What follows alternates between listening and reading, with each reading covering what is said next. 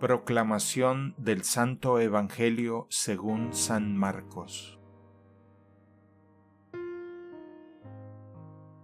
En aquel tiempo Juan predicaba diciendo, Ya viene detrás de mí uno que es más poderoso que yo, uno ante quien no merezco ni siquiera inclinarme para desatarle la correa de sus sandalias.